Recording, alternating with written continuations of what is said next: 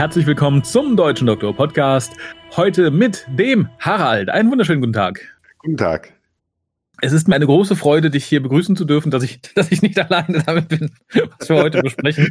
dass dem Elend nicht alleine steckt. Oh ja, el elendig, das trifft es sehr gut, das muss ich mir merken, elendig. Ich habe es mir mal notiert. Äh, ja, aber bevor wir loslegen, dann, äh, ja, dann äh, kann ich jetzt das wahrscheinlich schönste am heutigen Tag neben uns begrüßen, nämlich die liebe Lisa. Ihr könnt den WhoCast wie folgt erreichen. Telefonisch unter 0211 58 0085951. Schreibt E-Mails und schickt Fotos für die Fotowand an info@hucast.de.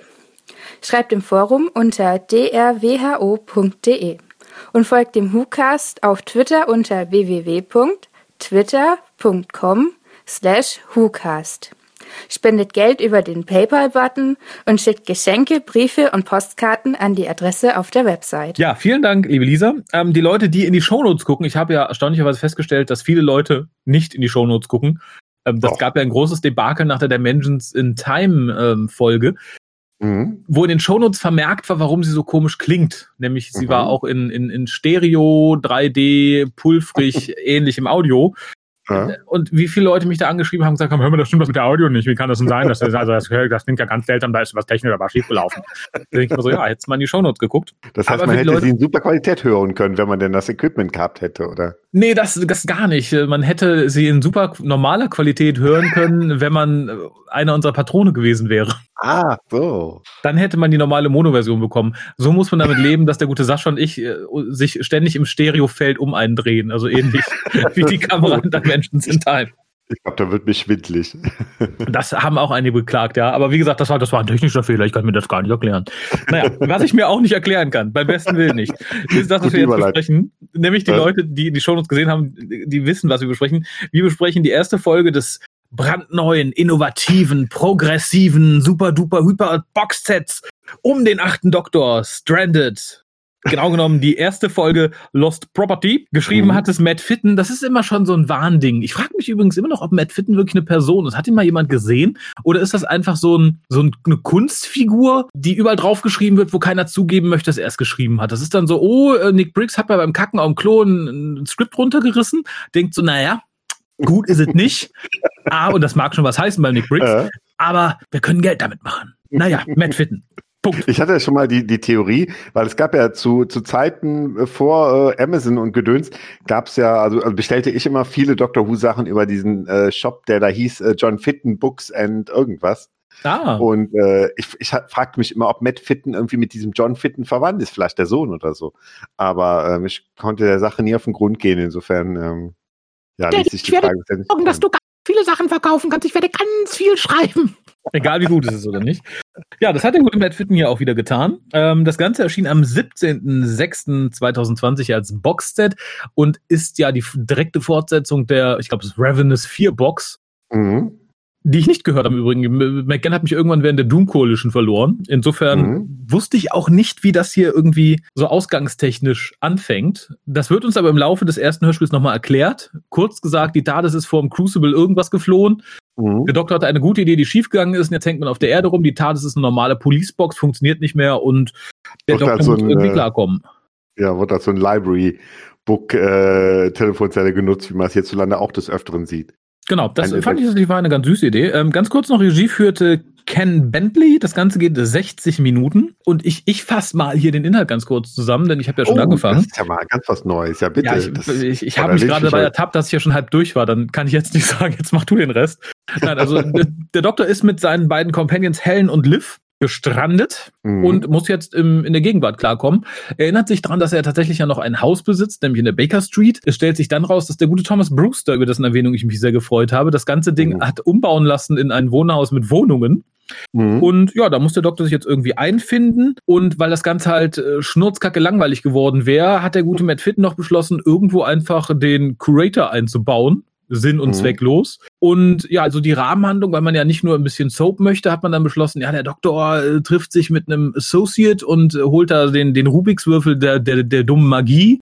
und der sorgt dann dafür, dass es den Leuten in diesem Mietshaus halt immer schlechter geht und immer mehr einander misstrauen. Punkt.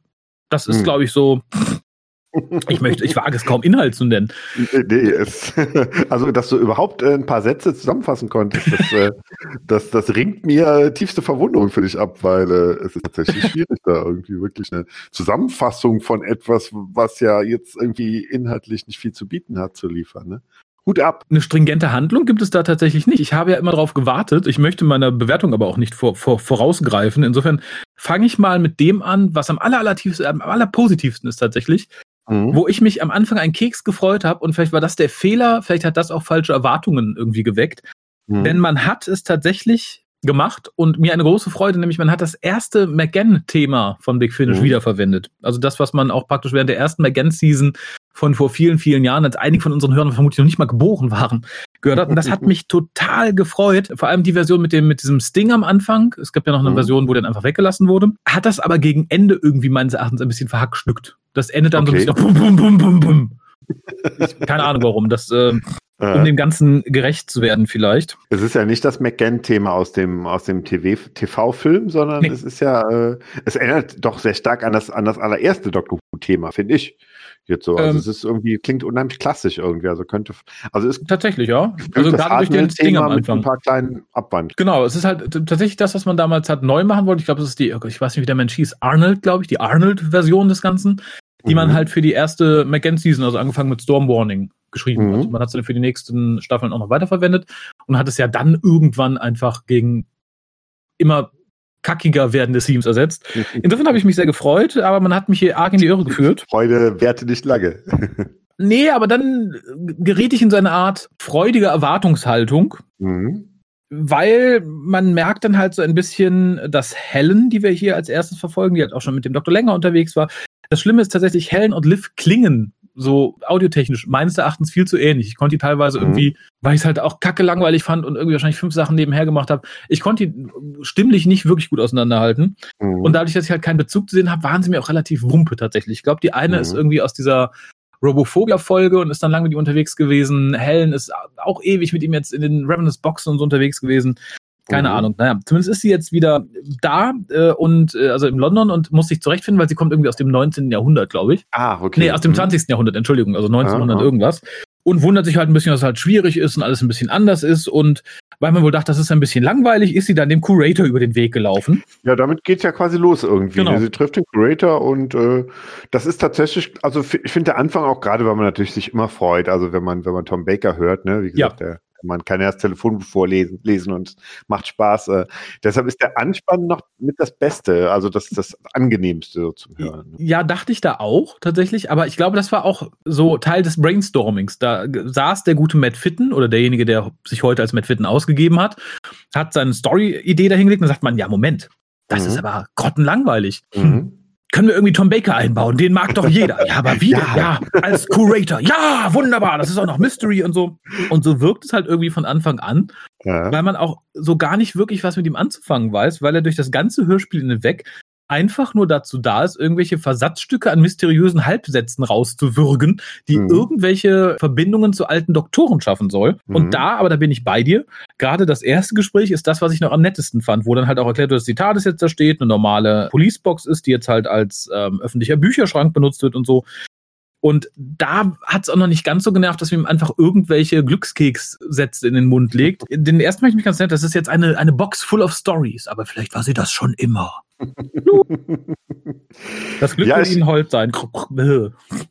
Ich finde es ganz interessant. Ich habe, ich glaube, es war irgendwie so eine Vorabberichterstattung im Dr. Magazine. Mhm. Und ähm, da ging irgendwie, ich weiß nicht, ob es, ob es Matt Fitten selbst war oder irgendjemand von Big Finish ging darauf ein, dass es ja eigentlich ein bisschen schwierig wäre, den Curator wiederzubringen, weil das ja doch so eine geheimnisvolle Figur ist. Mhm. Und du weißt ja in Day of the Doctor im Endeffekt gar nicht, ist es jetzt ein zukünftiger Doktor? Ist es jemand, der ein bisschen aussieht wie Tom Baker und deshalb und irgendwie ein bisschen geheimnisvoll ist? Äh, oder ist, ist es ganz Tom Baker? Anderes?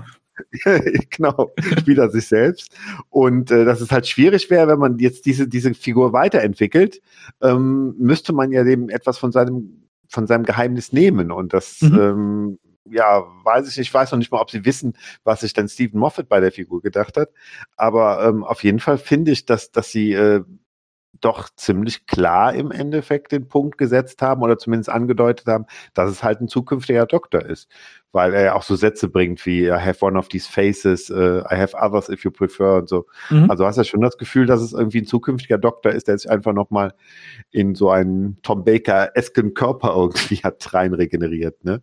Genau, also er, er, sagt auch im Laufe der Geschichte halt äh, sehr eindeutig, er hat eine eigene TARDIS, er sagt halt auch, genau. Äh, er hat eine sehr hohe Nummer, da geht es um eine Telefonnummer natürlich, aber mhm. es wird halt sehr angedeutet und das macht meines Erachtens schon so ein bisschen was kaputt. Zumal mhm. es sehr hilflos wirkt. Das ist tatsächlich genau wie du sagst. Man weiß nicht genau, was Moffat sich dabei gedacht hat. Man kann sich halt an dem orientieren, was der Curator in ähm, Day of the Doctor, Doctor gesagt hat. Mhm. Aber das finde ich halt irgendwie tatsächlich schade. Und tatsächlich schafft man es, einiges kaputt zu machen, obwohl er mit ihm überhaupt nicht viel macht. Er taucht halt irgendwo auf, sammelt irgendeinen mhm. Unsinn und geht wieder. Mhm. Und es wird so ein bisschen angedeutet, dass er halt so ein bisschen die Dinge zurechtrückt, was aber auch sehr halbgar wirkt irgendwie in dem, in dem Szenario. Mhm. Aber ich springe nochmal zurück und zwar geht es dann weiter, dass der Doktor irgendwie einen alten Freund aufsucht, einen Bekannten, wo er halt irgendwie Kram gelagert hat und hofft halt, seinen Sonic Screwdriver zu finden oder einen neuen. Da fand ich es als Seitenhieb ganz nett, dass der Doktor halt sagt, naja, er könnte sich keinen neuen bauen, weil auch die Rohstoffe so schwierig zu bekommen sind. Mhm. Da sah ich dann halt tatsächlich irgendwie, wie der gute Matt Fitten mit dem Finger auf Chris Chibnall zeigt und den guten Judy-Doktor auslacht, die sich aus alten Löffeln irgendwie Sonic Screwdriver zusammenbasteln. Mhm. Da dachte ich, ja, mh, richtig, richtig.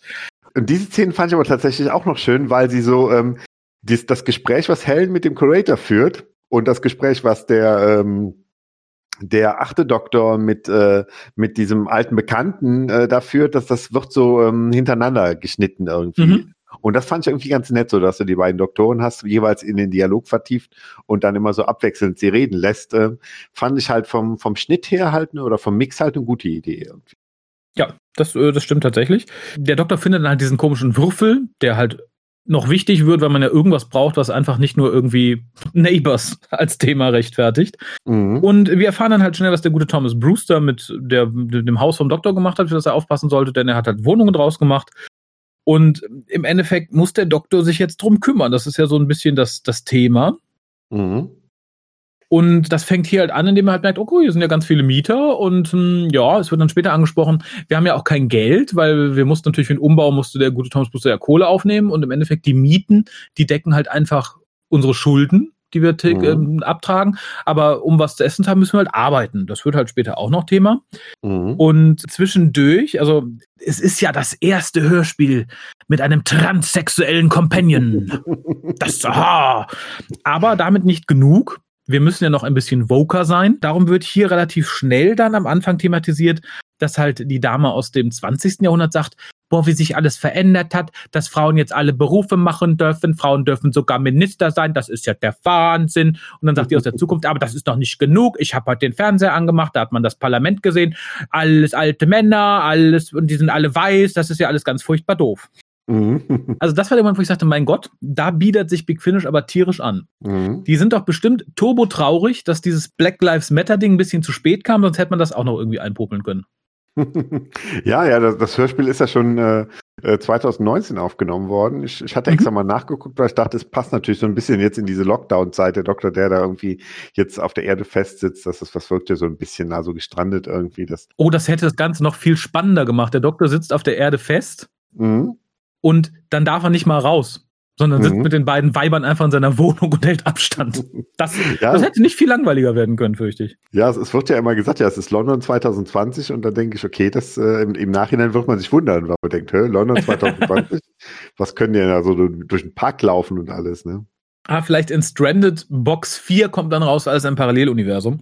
Aber gut, dann ist Big Finish erstmal fertig mit sich anbiedern mhm. und es wird dann halt, und da fängt das an, das fand ich unangenehm und das setzt sich im zweiten dann auch noch irgendwie fort. Mhm. Weil hier wird dann halt relativ klar angedeutet, dass der Doktor der absolute Vollidiot ist, der absolut mit nichts klarkommt. Weil die Mädels sagen halt, ja, wir suchen jetzt schon, versuchen Jobs zu finden seit Wochen.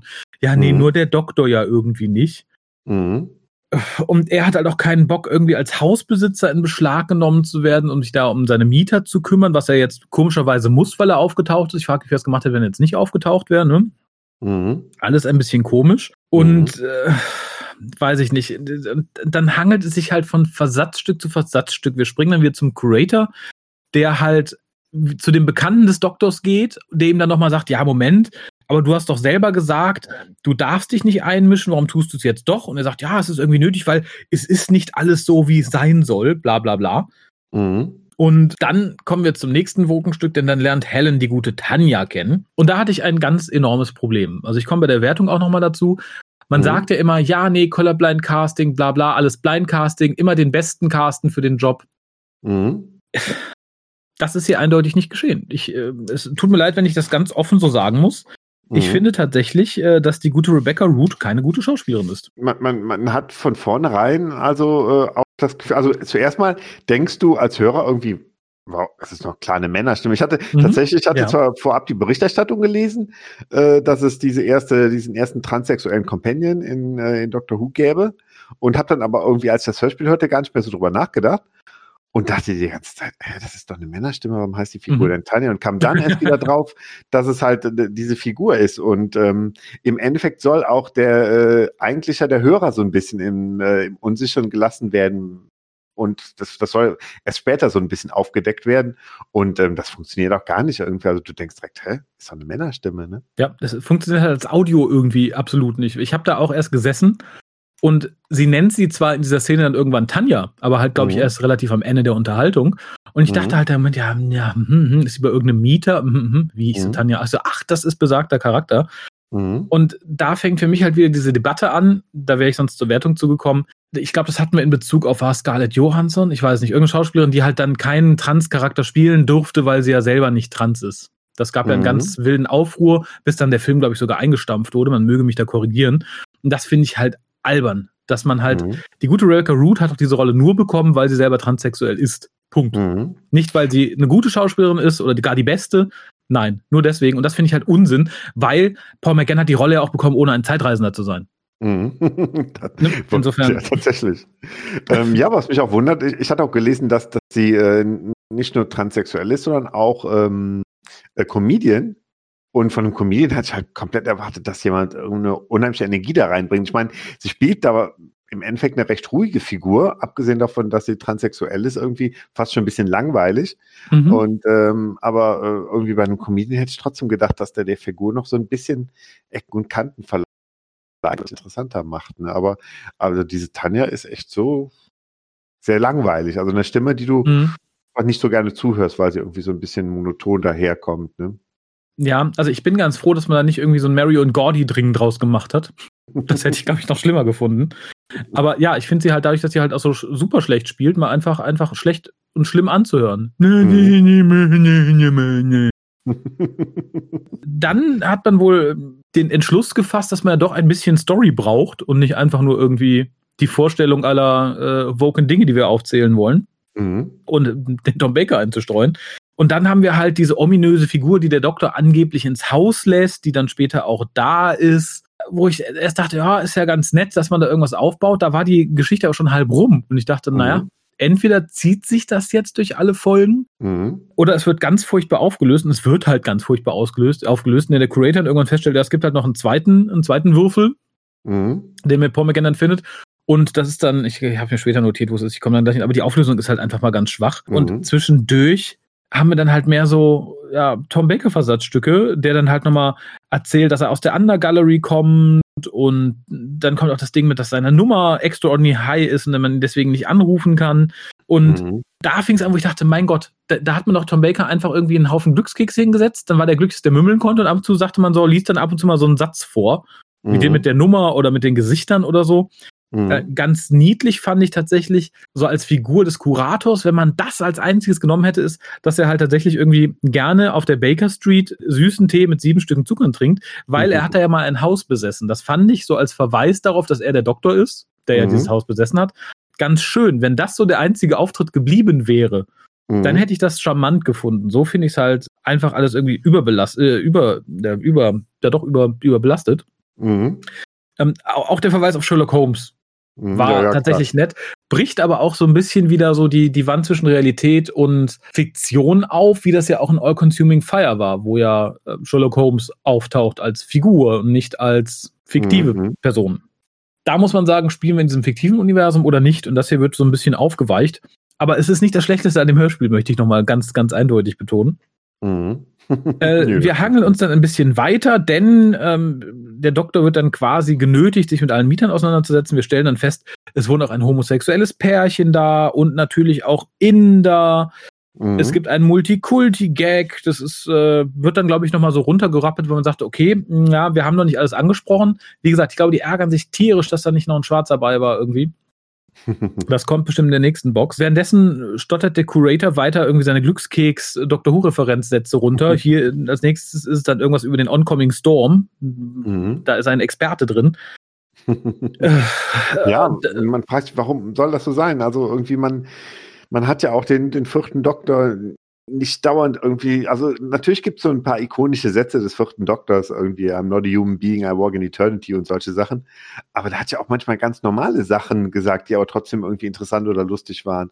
Ja. Und das wird wahrscheinlich irgendwie das, ähm, die, die, die Möglichkeiten des Matt Fitten vielleicht sprengen irgendwie, dass, dass dem ein paar lustige äh, Doctor Who-Referenzen einfallen, aber dass man es irgendwie nicht schafft, dem interessante Dialoge, Monologe zu geben, die einfach so in sich irgendwie interessant sind. Ne?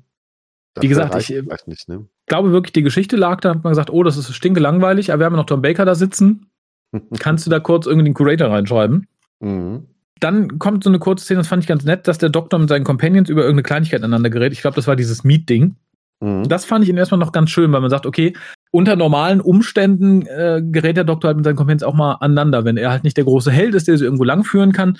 Das ist halt ein Konzept, was aber dann später ziemlich ad absurdum geführt wird, weil wie gesagt, der Doktor wird durchweg, das ist im nächsten Spiel noch schlimmer, als Vollidiot dargestellt. Schön finde ich, dass als er die zweite Puzzlebox findet, wie er sie nennt, ähm, wird gesagt, dass der zwölfte Doktor sie dagelassen hat. Der Beschreibung nach tippt aber erst auf den dritten. Das fand ich irgendwie ganz, ganz charmant. Bis mhm. er dann mhm. realisiert, Moment, schottischer Akzent, dass, äh, nee, das war nicht der. Oh Gott, das ist jemand aus der Zukunft, das ist noch viel schlimmer, da will ich viel weniger drüber wissen. Mhm. Und ja, das ist dann quasi auch die Lösung. Da sagst du, ja, die beiden Dinger zusammen, die erzeugen halt ein Feld, das macht alle paranoid und darum waren halt alle im Haus so komisch. Mhm. Und er stellt sich dann seiner größten Angst, und das ist quasi er selber als alter Doktor, der weiter auf der Erde gestrandet geblieben ist. Mhm. Ende. Das war so, mh, das war die große mysteriöse Handlung dieser Folge. Mhm. Ähm, natürlich wird dann noch so ein quasi roter Faden eingestreut. Also natürlich ist der rote Faden, dass der auf der Erde hockt und die TARDIS reparieren muss oder mhm. die TARDIS irgendwie wiederherstellen. Sie ist halt als eine normale Policebox. Aber dann wird natürlich noch das wilde Geheimnis eingeführt, dass Tanja eine Art Secret Agent ist. Mhm. Ja, und man, man hat, also nach dieser ersten Folge, die natürlich absolut nicht äh, zufriedenstellend war, habe ich noch gedacht, okay, vielleicht fängt sich das irgendwie in eine gewisse Richtung. Also ich dachte entweder, ähm, entweder das wird zu so einer, keine Ahnung, zu so einem Social Drama irgendwie, wo es wirklich darum geht, wie diese verschiedenen Parteien in diesem Haus miteinander zurechtkommen oder es, es wird sowas, wo, wo vielleicht immer etwas, wo in jeder Folge was auftaucht, wie diese Puzzlebox, dass es mhm. irgendwelche, dass sie auf der Erde irgendwelchen Aliens begegnen oder Hinterlassenschaften von Aliens. Ähm, oder aber, dass das irgendwie das, das Geheimnis mit der Tanja irgendwie fortgeführt wird. Aber man dachte, okay, wenn, wenn, wenn sich die Handlung in irgendeine Richtung entscheidet, ähm, dann ähm, könnte es vielleicht sogar ganz interessant werden. Aber das, äh, ich meine, wir reden noch jetzt noch nicht über die zweite Folge, aber nee, nee. man merkt da schon so ein bisschen, ähm, dass das im Sande verläuft. Ja, die Hoffnung war ein bisschen hochgehängt. Ich hatte noch so ein bisschen Hoffnung, auch wenn es mich genervt hat. Und zwar wird dann dem Doktor nochmal vorgeworfen, dass er sich ja nicht mit den Leuten in seinem Haus auseinandersetzt, dass er keine Ahnung hat, wer da wohnt. Und dabei mhm. sind es doch gar nicht so viele, die müsste er doch kennen. Mhm. Äh, das erinnerte mich so ein bisschen an Capaldi Staffel 9, der ja praktisch mhm. die, die Kärtchen haben musste, wo abzulesen war, wie er sich Leuten gegenüber verhält und so. Fand Was ich vielleicht zum achten Doktor auch wieder nicht so ganz passt. Also nee. Ähm, Gar nicht. Gerade sechs Wochen finde ich dafür eine, eine, ungewöhnliche Zeit irgendwie. Wenn man jetzt sagen würde, sechs Tage, dann könnte man auch sagen, ja, das ist eine ganz neue Situation. Da muss er sich erstmal mit zurechtfinden. Und wenn man jetzt sagen würde, sechs Monate, dann würde man denken, okay, er ist jetzt schon so frustriert, dass er halt schon in diese, diese Stimmung reingekommen ist. Aber ich finde, sechs Wochen ist so eine Zeit dazwischen, wo man eigentlich noch erwarten könnte, dass er irgendwie äh, halt noch einigermaßen optimistisch das angeht und auch noch relativ ja. normal mit seinem Umfeld umgeht, ne? Eben. Und äh, dann kommt natürlich nochmal so der kleine Wink mit dem Zaunpfahl. Dass die Companions halt sagen, na, sind ja nicht nur dazu da, Tee zu machen und äh, Fragen zu stellen. Und er sagt dann so, oh, ja, ich habe mich schon gefragt, woher denn der Tee kommt. und weil man natürlich dann irgendwann gemerkt hat, ja, Moment, wir können ja jetzt nicht den Curator die ganze Zeit mit uns rumschleppen. Tom Baker ist nicht so billig und wir haben auch gar keine Idee, was wir mit dem Charakter machen sollen. Mhm. Haben wir dann so quasi die letzte Szene, wo ich glaube, es ist Helen sich mit ihm in der Undergallery trifft, wo ja nicht jeder mhm. reinkommt, weil nicht jeder die Tür sieht. Wo er dann nochmal kurz eine Referenz zu River Song hochhustet und dann löst er sich einfach nach einer verhängnisvollen, mysteriösen Warnung über das, was noch kommt, in Luft auf, damit wir ihn nicht weiter irgendwie behandeln müssen in den nächsten paar Folgen. Mhm. Und damit wäre ich durch mit der Besprechung. Ich käme jetzt zur Wertung. Möchtest du zuerst oder soll ich zuerst? Ich fürchte, ich bin nicht nett. Vielen Dank für die Vorwarnung. es ist auch tatsächlich schwierig, nett zu sein. Es gibt halt wirklich so ein paar Kleinigkeiten, die, ähm, aber fang du gerne an. ja, also, ähm, wie gesagt, ich finde, es regt mich furchtbar auf, was man da getan hat den mhm. Doktor, gerade den achten Doktor, jetzt quasi als Vollidioten darzustellen. Das erinnert mich mhm. so ein mhm. bisschen an die Sache mit dem ersten Doktor in Twice Upon a Time, den man als wilden, sexistischen Arschloch alten Mann dargestellt hat. Und so mhm. ähnlich auch hier, er wirkt wie ein unfähiger, nörgeliger, weltfremder und gerade zum achten Doktor passt es halt so überhaupt nicht. Mhm. Und die Geschichte wirkt halt wirklich so, als hätte man das runtergeschrieben, weil man sagte, ja, komm, äh, wir ziehen das in die Gegenwart und sind richtig Vogue, dann holen wir uns noch eine Transsexuelle dazu und ach ja, das wird super, die werden uns feiern, da kann auch keiner was gegen sagen. Weil sobald einer sagt, das ist aber schlecht geschrieben, sagt er, du transphobes Arschloch! das klappt, das hat bei Ghostbusters geklappt, das wird genial. Und dann saß man da, hat gelesen, dachte, ja, Moment, aber die Leute schlafen uns ja ein, bevor wir am Ende sind, das kann doch nicht sein. Tom, komm, hier deine Glückskekse. Und so wirkt es halt ein bisschen. Ich finde, es ist eine Unverschämtheit, äh. dass man das so gemacht hat und vor allem dann im Vorfeld dann groß die News raus und der Curator kommt wieder, bla bla bla. Mhm. Was macht er? Läuft durch die Szenerie, stammelt ein bisschen rum, weil man Zeit schinden musste und irgendwie ein, ein gewisses Mystery-Element einbauen. Mhm. Es wirkt halt wirklich ganz furchtbar gezwungen. Mhm. Ich weiß gar nicht, was ich sagen soll. Und wie gesagt, dann die Sache zu sagen, ja, hier, wir feiern jetzt den ersten Trans-Companion und da müssen wir auch unbedingt noch einen Trans-Actor haben, weil sonst kriegen wir ganz furchtbar Ärger, weil Schauspieler dürfen ja nur das spielen, was sie sowieso sind. Mhm. Nein, es tut weh, es tut ganz furchtbar weh. Mhm. Das Einzige, ich glaube, das Sympathischste an dem ganzen Ding ist mir mhm. A, der, die, die, das Titelthema, über dessen mhm. Wiederverwendung ich mich sehr freue. Und beim Interview-Part Tom Baker, der sagt, mhm naja, ich habe es gelesen und anguckt und dann dachte ich so, ja, ich verstehe ja ganz viel nicht von dem, was ich da sage. Aber dann dachte ich mir, naja, das war in der Serie ja auch so. Dann ist das schon okay. Das war so mein persönliches Highlight. Es reicht für mich aber trotz des Creators bin ich so ein bisschen froh, weil es Tom Baker ist, trotz des mhm. Titelthemas, reicht es für mich gerade mal so auf zwei Punkte mhm. von zehn. Und da möchte ich sagen, wenn sie dann sagen, oh, ist das schlechter als Staffel äh, 11 und 12? Nein, es ist eine ganz andere Art von schlechter Bewertung, weil von Staffel 11 und 12 erwarte ich ja. halt Rotz und Kacke. Das hier ja. war, ne, da ist abzusehen, dass es eine Bauchlandung wird. Aber das hier wirkt so ein bisschen wie, oh, wir haben eine gute Ausgangslage, wir wissen, wir haben einen guten Doktor, wir haben einen Doktor, der, für den man auch relativ gut schreiben kann, das haben wir in der Vergangenheit gesehen. Mhm. Äh, ich möchte jetzt nicht sagen, wir haben mit Matt einen guten Autor, aber ich finde, man hat halt eine tolle Ausgangssituation gehabt oder hätte, wenn man sie genutzt mhm. hätte. Ich finde, das hier ist halt scheiße mit Ansage irgendwie. Das ist halt irgendwie bei Staffel 11 und 12 was unausweichlich in der Konstellation mit Schauspielern, mhm. den Schreibern der Prämisse. Aber dann hier zwanghaft eine entsprechende Prämisse zu übernehmen, die das Ganze einfach scheiße macht und dann auch noch so umzusetzen, das tut halt mhm. richtig weh. Also das hier regt mich noch mehr auf als Staffel 11 und 12. Da war es halt mhm. klar. Ne? Also wenn ich mir ein Messer ins Knie hacke, dann kann ich mich nicht beschweren, wenn es weh tut. Ne? Dann tut es weh. Ich kann auch sagen, ja, au, au, au. Mhm. Ähm, aber wenn ich irgendwie, keine Ahnung, ein schönes Rinderfilet esse und merke dann nach dem dritten Schluck, da hat jemand Rasierklingen reingesteckt. Und so fühlt mhm. sich das ein bisschen an. Mein, mhm. mein Magen blutet. Punkt. Zwei Punkte. Ja, ich muss sagen, ich hatte, ähm, ich hatte tatsächlich was erwartet, ein bisschen in Richtung Klaas geht irgendwie. Also, dass das äh, Doktor auf der Erde gestrandet ist, aber äh, man schon immer wieder so irgendwelche Alien-Versatzstücke oder sowas oder halt wie zur John Pertwee-Zeit, dass die Aliens halt auf die Erde kommen. Wenn der Doktor nicht zu den Aliens geht, kommen die Aliens zu ihm. Und ähm, Klaas hat das ja verhältnismäßig gut gemacht. Also bei Klaas gab es, fand ich, auch noch Luft nach oben. Aber Klaas hat halt diese Verbindung der, der persönlichen, ähm, der persönlichen Leben dieser Figuren mit diesen Alien Invasions, die es da gab, oder Alien Einflüssen, ähm, ganz gut hinbekommen irgendwie. Also das, das, die Dramaturgie bei, äh, bei ähm, Klaas äh, funktionierte sehr gut, weil halt irgendwie das ganz gut zusammenspielte. Ne? Also keine Ahnung, die, das Mädel ja. da was Problem mit ihrem Vater hatte, der lange Zeit äh, nichts von ihr wissen wollte und gleichzeitig hat sie aber auch Probleme mit ihrem Herz, was sie sich da mit diesem Alien teilt. Mhm. Ne? Und ähm, das kommt dann beides zusammen irgendwie und das, das, das macht das Ganze spannend irgendwie. Und, und sowas hatte ich halt tatsächlich auch sowas in die Richtung, hatte ich halt von Stranded erwartet und ähm, du merkst halt bei dieser ersten Folge, die wissen, die scheinen selber nicht genau zu wissen, was sie machen wollen. Ob sie halt irgendwie, ob es halt darum geht, wie kommen diese Parteien in diesem Haus zusammen, was man, was ein guter Autor, vielleicht auch ein guter Autor, der zeitgenössisches Drama gut schreiben kann, mhm. auch hinbekommen würde. Vielleicht dann nicht mit Fitten, sondern vielleicht mal mit jemand ganz anderes arbeiten, ja. der vielleicht für sowas irgendwie interessant ist. Dann hat man in der Folge noch diese, diese, diese Puzzlebox, wo man doch denkt, ah ja, gut, vielleicht ist das irgendwas wie, ja, dass das halt schon mal so Alien-Artefakte da gefunden werden oder so. Was aber, glaube ich, auch eine Richtung ist, die da nicht weiterverfolgt wird und auch jetzt innerhalb dieser Folge nicht äh, irgendwie nicht vernünftig äh, ausgeführt wird und ähm, ja, ob das was, äh, ob aus dieser Tanja noch irgendwas wird, äh, also ob sie noch irgendwie ähm, ja so als zwielichtiger Charakter dann irgendwie als, als Widersacherin oder so in Erscheinung tritt, äh, weiß man halt auch nicht. Aber irgendwie ist diese erste Folge nicht Fisch noch Fleisch. Und ich habe so ein bisschen das Gefühl, nachdem wir auch schon die zweite gehört haben. Ähm, die Folge ist sozusagen Transfisch.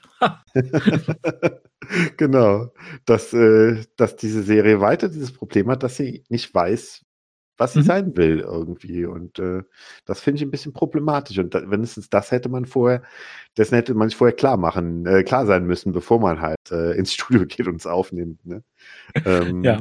Insofern doch echt enttäuschend. Und ich hatte auch ähm, doch ganz gute Erwartungen da reingesetzt und hatte irgendwie gedacht, das, das könnte echt was Nettes sein. Ja, auch gerade, ich meine, der, der vierte oder der Curator, den man wie gesagt, ja immer gerne hört und, und Paul McGann hört man auch sehr gerne und dann diese Kombi und so. Also ich hatte da sehr, sehr viel mehr von. Ja, in Punkten macht das was? In Punkten ja, macht würd, würd, Also ich finde, am Anfang ist es halt, wie gesagt, zumindest gut geschnitten. Also man muss ja die paar Kleinigkeiten rauspicken, die man halt ganz gut findet. Äh, da gebe ich dafür mal einen Punkt. Ich gebe allein für die Stimme von Tom Baker einen Punkt, einfach dafür, dass er da ist.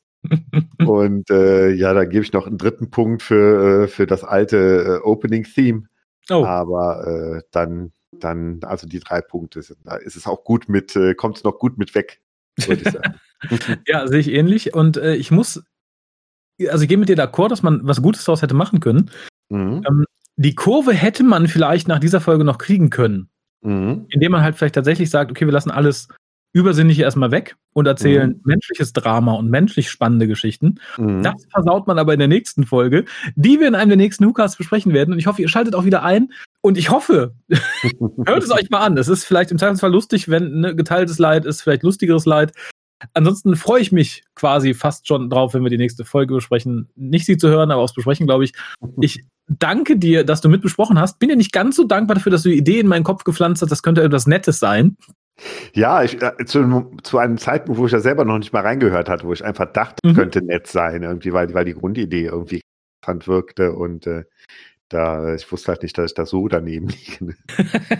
das sind schöne Schlussworte. Ich bedanke mich und sage bis zum nächsten Mal. Bis denn. Tschüss.